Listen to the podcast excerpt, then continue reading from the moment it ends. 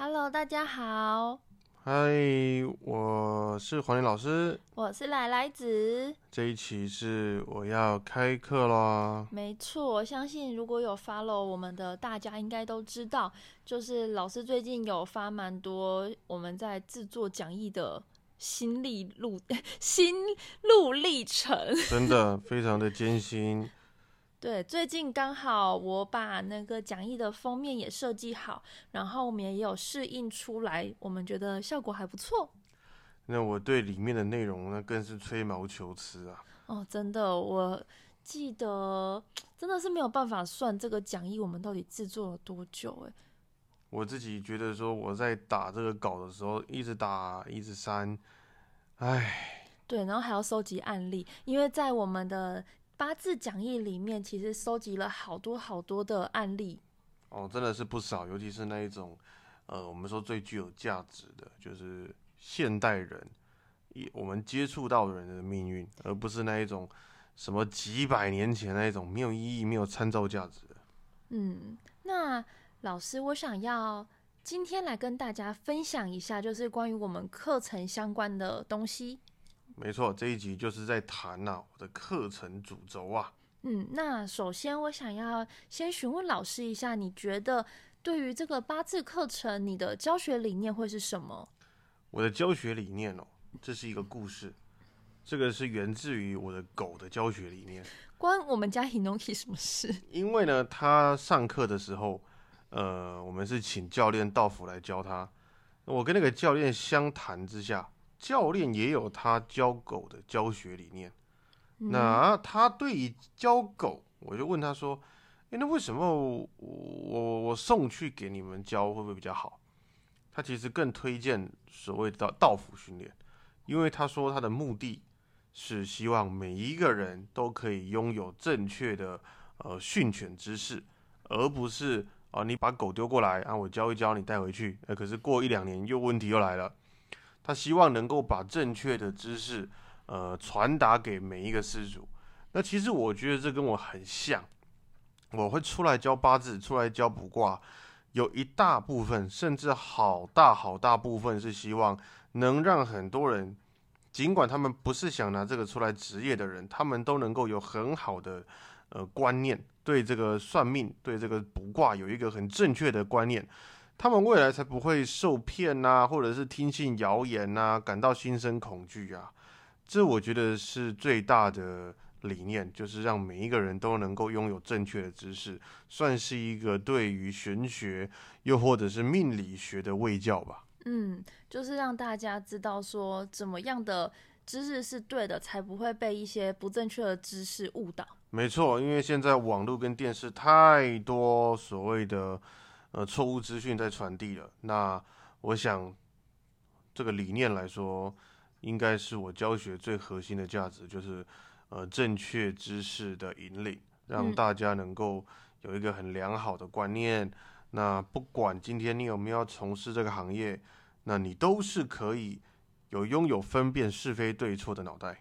嗯，这个也是老师一直以来想要推广给各位听众的。那不然我就不用做这么多 podcast 了。对，这是对，也是我们一直以来都在做的事情啊。对，这就是我的教学理念。嗯，那老师针对课程内容，你有没有一些就是想要跟大家分享，说在这个课程里面，你会带给大家什么样的呃关于八字的知识？这个哦，我觉得说我的课程里面，我。总结出六大要素，嗯，这六大要素对我来说非常的核心，也应该要让所有有考虑来学的朋友知道。哦，第一个要素叫做科学理性。那来来只知道什么叫科学理性吗？就是用有根据的数据去探讨事实。对，虽然听起来很专业，真的是听君一席话，如听一席话。我又在讲废话了吗？那科学理性是因为我们离开了传统思想，在以前的早期年代，尤其是几百年前，对于统计、对于研究这个精神没有很彻底的执行，所以导致呃以前年代出生的命理师会有一些陋习，就是喜欢讲一些很扯，然后很很少数会中奖的这种说法。那以前也根本没有太多科学的观念。那我觉得科学这个东西，它不能够太死板板说全部都得科学。我相信这个世界有很多无法解释的一个领域，它就是属于非科学。那我介于中立之间呢，所以为什么叫科学理性？就是我希望各位能够不要再受到呃传统思想的影响。我们古书上常常会写，看那个就是生五个小孩啊，看到那个就是十五次老公。这种东西，诸如此类的这种超级没有科学根据，其实我要的也不是科学根据，我要的是一个数据库啊。譬如说，你这一个方法在一百个人当中会有几个应验的，这其实对于我来说非常重要。如果今天你算命没有拥有一半以上的正确率，那岂不跟拆铜板一样吗？嗯，啊，这就是不是人头就十字嘛，对不对？那。这就是一个重要的科学理性，然后再来，我们一定要有根据，我们不能说毫无根据。就好比你会离婚，其实对于一个人，你跟他讲说你会离两次婚，他心生什么？心生不甘呐？为什么我命运是这样子？嗯。可是今天，如果你知道他为什么离两次婚，并且你解释给他听，譬如说啊，你这种个性哦，离二十次婚都有可能，他一听会觉得什么？哎，好像也是呢。嗯。啊谁会想要跟这样的人相处？哎，好像也是呢。他突然就知道他能怎么做了。可是如果你没有这样跟他讲，你只告诉他你会离两次婚，在他的心中就是我排名啊，嗯啊，我怎么办？啊，就命啊，对啊，这不是一个正确的观念。所以科学理性就是希望，虽然我没有办法像科学家去做出这么多的数据库，去做这么多的对照组，但是至少在我的人生经验跟我的老师的老师一代一代做下来，我们能够分辨什么是正确的呃理论，什么是错误，不能够拿出来职业的理论。嗯，那这真的很重要，因为这个是在外面看书也学不到的。因为书上的东西你们都没有去实证它，所以会有书房派跟呃走怎么说俗称的江湖派，就是因为饱读诗书的叫进士，进士是专门做研究的，那没有钱也没有脑袋当到那个位置去的，他们就只能读读这些书，然后去帮人家算命。所以人家说啊，在宫廷里的太医啊，还不如我们俗称的恰卡森四处帮人治病。嗯，因为他看的比较多，知道怎么处理。宫廷就是专门处理宫里的人而已。对，所以这是我的第一个东西，叫做科学理性。嗯，第二大要素叫做逻辑演绎。逻辑是最多人缺少的东西，他们其实有，他们不知道怎么运用。好像是我。对你算是其中之一啦。那学算命不能用背。我一定要再跟各位讲，学生命不能用背，你用背你不可能会的，你用背的，你就是在模仿我，模仿我不会比我还厉害。哦，我老师以前跟我讲啊，我画圈你就画圈，我画叉你就画叉，你怎么会比我还厉害？你顶多做到跟我一样。嗯，但是这不是我们希望的事情。做老师的栽培学生的概念应该是，呃，一长江后浪推前浪嘛。嗯，哦，那当然是。呃，青出于蓝更胜于蓝，这是我们对学生的期许。那怎么可以让他来模仿我呢？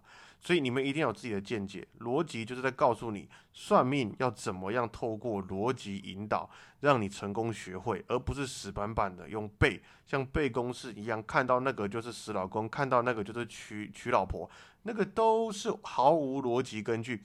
既然没有逻辑，你就根本没有办法跟客户解释，你也没有办法去改变他了。嗯，而且看到什么就代表什么，这个就是变成是你读书就有的东西呀。每个人来的八字又都不一样，怎么可以这样子？没有错，完全正确。再来就是，如果八字一样的人怎么办？对，哎，所以有很多东西就是强调逻辑哦，我一定用逻辑的方法引导你。所以其实拉来子听我在教卜卦就知道了。我最常做的事情叫互动，我会我不会直接告诉学生答案。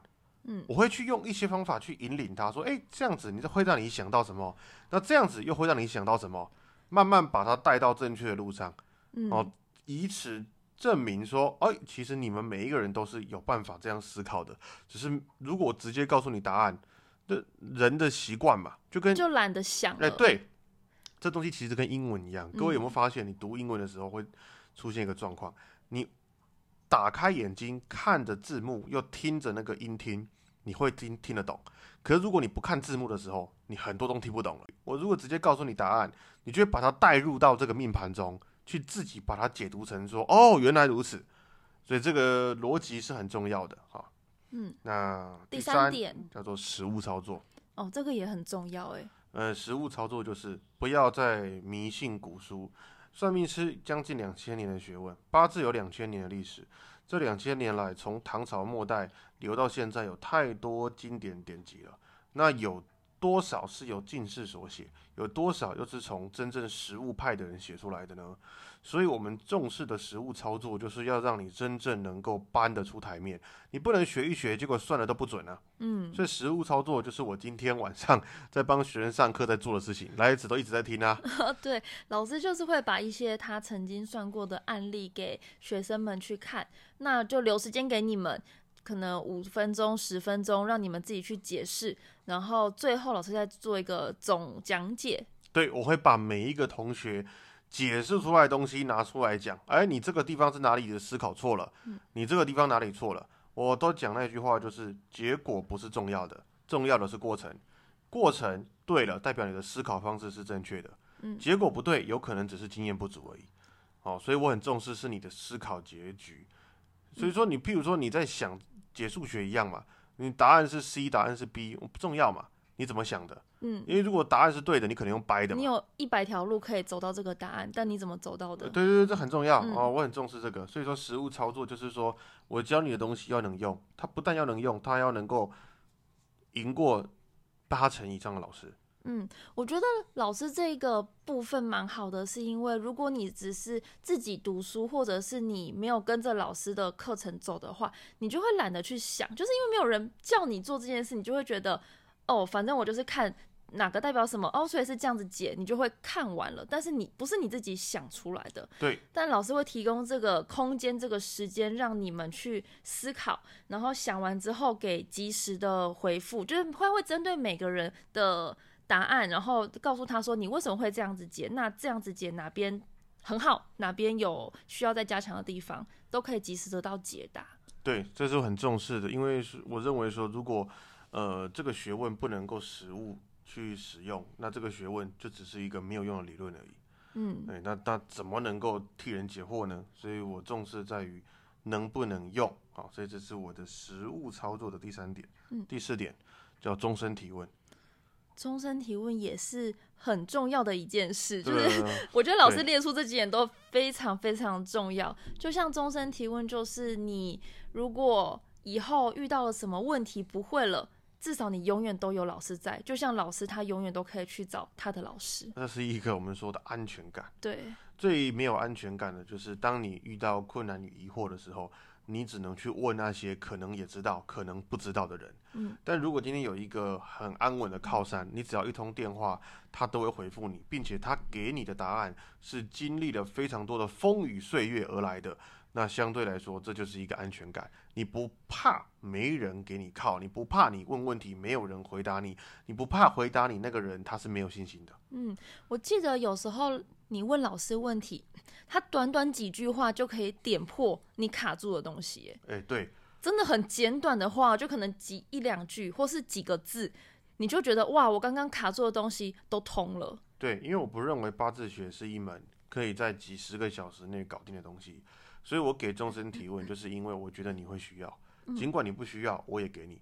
反正我只要活着，对于我来说，教好每一个来跟我学的学生都是我的义务跟责任。那终身提问是我绝对在我的课程都一定会保有的环节。你看我连不挂课也一样。嗯，对，对我来说，只要我要给你问，你问得到。你都会有一种安全感，因为我知道什么叫做没有安全感的人，他们就只能去找一些志同道合的伙伴，然后把他的疑问提出来，其他人就只是一起讨论，一起讨论，那也不知道对还错。对，没有人知道正确答案。对，所以说为什么老师跟传承那么重要，就是因为我们把经验给留下来给你们了。嗯，好，那最后我们还有两点。第五点，化繁为简。化繁为简是什么呢？古书几百本。真的，从八字的古书经典典籍上十几本，到呃民间杂乱的这个残篇，真的是太多太多了。但问题是有这么多东西，我们要怎么样开始去学呢？以及从哪里开始学？又要把这么多资料全部读完才会吗？化繁为简就是把最难的地方把它简易化。八字学一定要随着时代而改变，八字是接轨年代的，它不跟占卜一样，占卜是完全不管年代问题，因为八字它没有时时空线这一条在里面。嗯所以八字就变得是说，哎、这种八字可能在唐朝活得很好，在现代就活得很凄惨。嗯它有年代问题，所以说，呃，对我来说要怎么样化繁为简很重要，就是要接轨，然后把这么难的东西尽量让你能够能理解它扎实，然后又不用读太多古文去学会它，这很重要。这很重要。对，因为因为很多人就是说啊，八字艰深，要读一堆书，呃，可是读一堆书也没有错啦。那可是要怎么样去读那个书很重要，嗯因为古书就是看了就想睡觉。那我会教会你们怎么去读那个书。而且老师已经把这些复杂的东西解归纳整理过了。对我常常都说，会算跟会教那不一样嗯哦。那呃，我是自己认为啦，算是臭屁脸，我还算蛮会教的，因为我蛮知道一个东西要让你懂，它不能够是理论，它要拟人或拟物。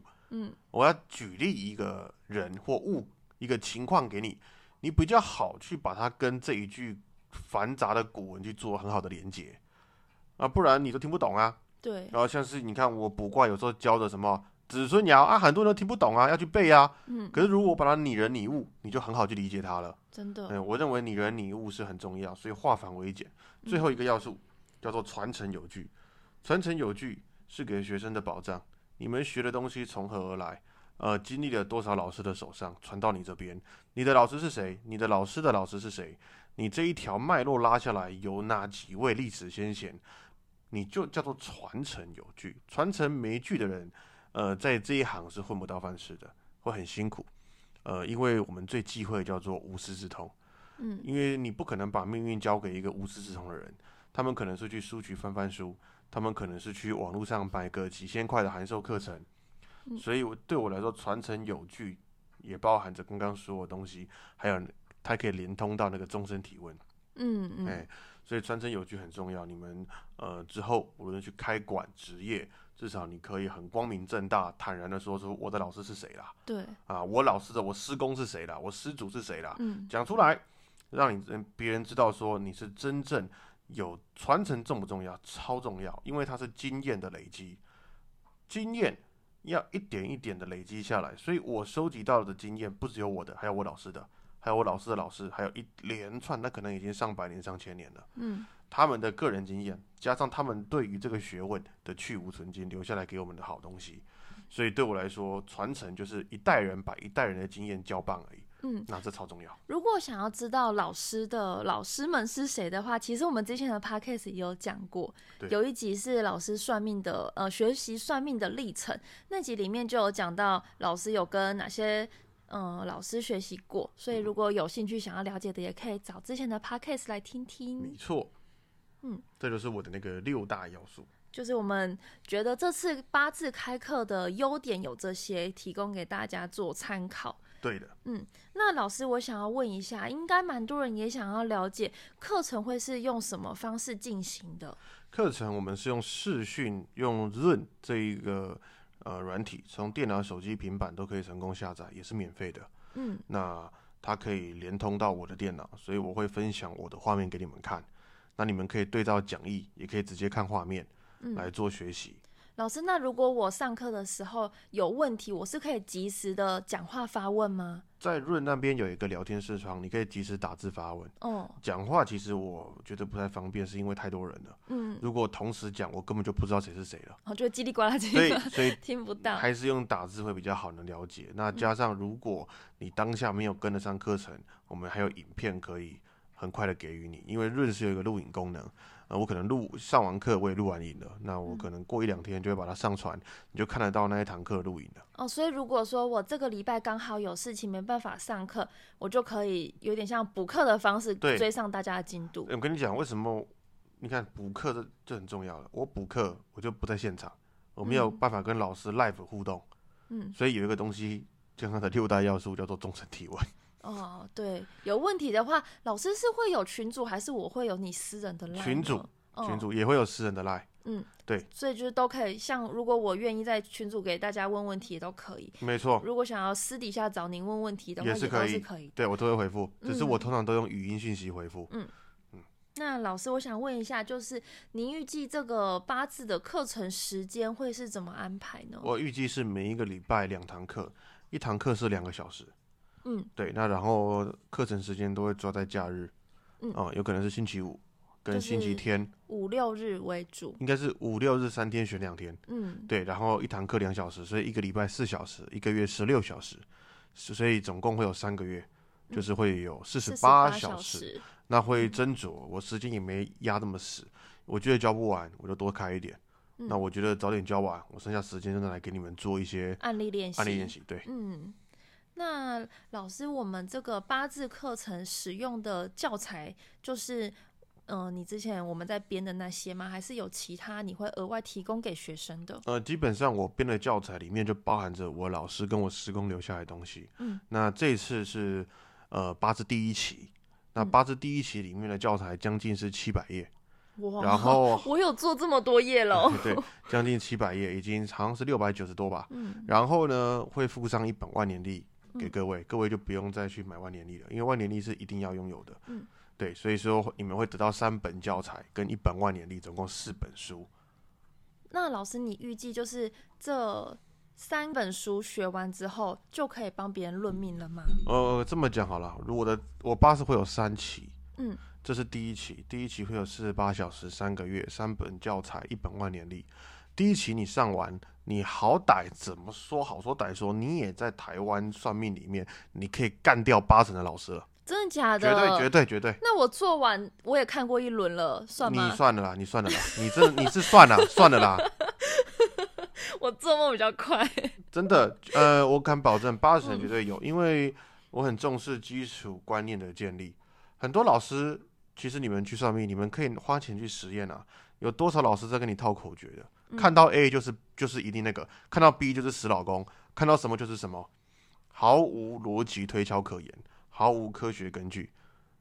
哦，老师，那呃，我必须得说，就是我做讲义的过程中，我也会，因为老师就是把讲义的文字传给我，然后我再将它整理成一篇一篇的比较漂亮的美编。那我在做的过程，我也必须要稍微归纳那个内容嘛。嗯，我觉得老师的讲义其实讲的蛮清楚、蛮有逻辑的，就是连我这种完全没有接触过的人都可以理解，更何况是听你上课。所以我蛮期待这次的课程的，我可以当大家的同学吗？那绝对没有问题的。这次课程其实我归纳出非常多理念上的校正。嗯我其实，在理念校正上打了很多资料。你们要先走对路去学。譬如说，这条路你走到底，不管你走多久，你一定会到阿里山。嗯，那就无所谓了，反正我一定会到。嗯，但如果你根本不知道你这条路会通向哪里，那你走下去，你的未来是什么？你不知道。嗯所以我一开始的观念建立会让你知道什么是对，什么是错，为什么对，为什么错，为什么要这样想，为什么不要那样想，全部是会把这交给你们。有这个正确观念之后，你怎么学东西，你都不会学到错的东西。哪怕你有一天去学别的，你都不会学错。老师，那你可以透露一点点我们讲义的内容吗？可以啦，我里面其实有蛮多关于，比如说有些人他有兴趣，他之前研究过了，嗯啊我里面把这个官煞混杂、消印夺食啊，跟这种呃很传统的口诀论命法，把它做了一个非常大的辟谬，然后哦，把它破解了，就是是它正确的地方在哪，然后错误的地方又对是哪边？对对对对，要怎么样才会形成正确的官杀混杂？要怎么论婚姻？怎么论子女？怎么论健工，作、健康、疾病，还有能力，还有哦，好多哦、我有一个食物篇在最尾巴，你有做到吗嗯？，对，那边看起来哎超精彩的。对，健康专论、工作专论嘛，嗯，哦啊、学业专论，嗯，哦、等等的嘛，这个是我很重要一个篇章，就就是在里面。就是每个每每一个格局跟每一个食物里面，老师都放了非常多的案例，让大家去参考，说为什么这个八字的人会是这样子。对，而且我里面把格局分得很清楚。这一堂课，你可以把八字的格局里面学完超过一半，里面的正格全部学得到，包含着呃财官印劫商这我们的标准的八格，嗯，哎，然后还有阳刃剑路，呃，总共十个格局，全部都有教授。那特殊格局就不在这一期的范围里面，嗯，就是之后对才会对对对对上到。。但基本上不用特殊格局，光这样就够，因为特殊格局遇到的机会太低了。嗯，而且老师也是不光是好的，例如正印格，好的正印格的呈现会是怎么样？那它呈呃它不好的时候会是什么样的表现，都会讲出来。对，我会表现出呃一个格局的好跟不好给你们听，让你们知道什么叫做好的格局，什么叫做不好的格局，什么叫做非常好的格局，什么叫做完全叫破格的格局嗯啊、而且我也会帮你们去了解什么叫做有钱，多有钱，穷是多穷。你是说他有钱的程度都可以从八字中对对？对对对，而且最重要的是什么？我不会告诉你他有钱跟穷而已，我还会告诉你为什么。哦，为什么他穷有钱？对 他，他穷一定有原因。我跟你讲，人会穷一定有原因，人会有钱也一定有原因。嗯他不可能没有原因就穷。嗯对，要么他很努力，要么他就是很摸鱼。人一定有个原因嘛。嗯那也有可能他很会赚，可是他太会花，对不对？嗯所以穷的原因有很多。那每一个人我都可以跟你讲，什么样情况下叫做太会花，什么样情况下叫做运气差。哦，什么样情？对啊？什么样情况下叫做没能力赚？嗯什么样情况下叫贪心？什么样情况下我分类的非常多？嗯我觉得这次我的呃仔细程度算是我以前都没那么细心过，做教材特别细心。我觉得我们整理这些案例看起来真的很精彩。我自己看一看我都很满意。嗯，就是把这些东西归纳的，我真的觉得算是蛮仔细的。对，这嗯是一个很重要的。哎，那老师最后我想要跟你聊一下，为什么你每次很常就是你在算命的时候都会跟客人说，哎，你这个不用算命啦。因为有些人真的不用嘛，真的有人就是没有完全没有烦恼吗？太多人了。就是如果你家有个，譬如说呃七八千万，然后你要烦恼什么？他有钱可能感情不好啊。那那你也才二十出头，你要烦恼什么？嗯就是你你完全不值得算命。什么叫不值得算命？不是算命不是给超级富有的人拥有的一个工具，你知道吗？嗯在超级富有的人情况下，算命反而成为了他们呃选择员工的工具，哦，他们不需要了。算命是给人生没有方向、未来不知道该怎么去做的人。如果这个人哦，他非常清楚他的明天要干嘛，他每一个决策他都想得清清楚楚，他完全没有半点问号给自己，他干嘛来算命？也是。他根本不需要我们讲什么话给他听，他自己超清楚啊。嗯，那老师，如果我想要找你算命的话，我需要自己先有那个问号，再来找你吗？对我来说，你一定要有几个特点，才应该说算命算的比较有价值。就是说，你要有一个模糊，你对未来不知道。嗯譬如说，老师，我真的不知道我以后适合干什么嗯啊，这是这可以。哎，老师，我想要开店，可是我又不知道我几岁的时候做这件事比较好。嗯，但凡你对于未来是迷茫的，你都适合算命。但你有些人的迷茫不是，哎，老师，钱太多哎，怎么办？老师，这个拜托不要我不知道怎么花。千万不要来，啊，老师帮你花，来钱给我，老师有很多方法帮你花，不要这种人就没有意义来算命。所以其实很多人，我一看那个命，我就不知道他为什么要算。他工作比别人好，嗯他社会地位比别人高，他金钱比别人富足，但他还缺什么？那这种人会出现在案例里面吗？会，哦，就是告诉大家什么叫做特别爽的八字。对，就是这种人根本不需要来算命。他其实要给我算，我也很开心，我也我也非常的仔细去看他命运中有什么要注意的，跟他讲。可是有一些人，我真的不知道要跟你讲什么。嗯，我越讲我越自卑，真的，我靠，你这人命太好了吧？所以有些人跟我算命，可能十分钟就挂电话了，嗯，因为我完全不知道我要跟你讲什哦，么。真的有时候老师去说，哎、我要帮客人算个命，一下就结束。我说怎么那么快？他说这个人不用算命，对，所以有一些人我真的很好奇你来干嘛的，就是嗯所以很多人来算命的结果都是跟我讲，哎没有了，黄老师，我就听朋友讲好奇嘛，嗯，他们变成是好奇，其实好奇可以，好奇没问题还。是很欢迎大家都来啦。对我并不会因为你命跑而随便算算，嗯对我来说都是一样的，但只是说，呃，好奇一次就好了啦。也需只需要算一次而已啊。对啦啊，嗯不然这也是钱嘛。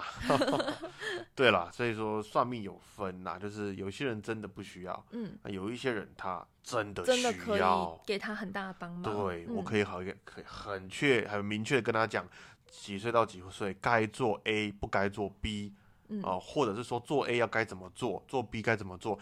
他的人生没有人帮他规划，他也不会规划，那我们可以帮你规划。就是给一些建议，对比较走走什么路会比较好。对，所以要很没有方向才需要，但不代表金钱多寡。有些人可能身家几百亿，可是他就没方向啊。嗯，真的。对啊，也是有人啊。但是如果你是一个非常确切方向的人，不管你的社会地位，不管你的经济条件，你根本不需要算命，嗯，你很明确知道我要干嘛你。要做什么？对，所以说算命是给迷茫，就重点两个字叫迷茫。你嗯迷茫，你来算命。好哦，那希望今天我们的分享就是针对未来会开的八字课程的分享，能让大家更了解我们的课程内容。然后老师稍稍的透露以后，也希望大家会期待我们的课程。对，未来也不远了啦，这个真的很近了，对，因为我已经把讲义做出来了。对，剩下其实就是规划时间，然后然后就会开始招生了。对，嗯那是很希望能够借着这次机会来让各位能够吸收到这个知识啦。嗯，那我也很感谢各位在第一次文王 文王圣卦的时候给我这么大的回响。对，谢谢大家。对，那希望这一次能够把很好的东西给各位。嗯那再透露一个点，这个是一个很不错的，就是说我在课程当中引进了一个呃小呃半读书童的这个这个策略，什么意思？就是说我有我有几个我训练很久的这个入室弟子，我会让他们来辅导一些程度比较差的人。嗯，程度比较差是指我跟不上大家的进度吗？就因为我后来发现说，这文王卦我就抓到了，可能一票人一定会有一两个，他就是怎么样都搞不懂，嗯，可是他又不好意思一直烦我，然后他群主问，大家会觉得说，都已经上到什么课了，你怎么还在问那里？嗯，他没有错，他就单纯就听不懂。嗯，哦，所以这个时候我就会有一些人是我以前可能很多年了，我训练很久了，那我就会把他们引进过来这边，单独辅导他们，搞到他们能够跟得上进度。所以是如果我比较跟不上进度，会有小家教来帮我。他就说这个八字小老师，哦，八字小老师。对我会引进这个八字小老师进来，专门否那个真的，我那个实话讲，他真的程度比较差，嗯他已经不是认不认真问题，就是程度差。嗯，你不认真跟程度差是两回事，程度差是你天分问对，所以我一定会请这种小姐姐、小家教。嗯，那这是我对于我来说是一个应该是给各位的保障吧，就是让你们大家可以这都听得懂。我尽力了啦，这对样家教还就是小小老师还教不来，我也没办法了嘛。我亲自出马也可以啊，嗯，但是问题是我怕也不行嘛，就是我还是会给你一个小，就是你不要说每个人都要有哦，嗯你你会有代表你程度不好哦，对哦，有这个人来关照你，代表你程度不好喽。好啦，大家加油喽！对啊，那希望到时候有机会跟各位有这个师生之缘。对，希望大家都可以来当我的同学。好好好，那跟各位就到这边，这一集就到这边，好哟，那我们就下次见啦敬啦请，期待课程啊。拜拜拜拜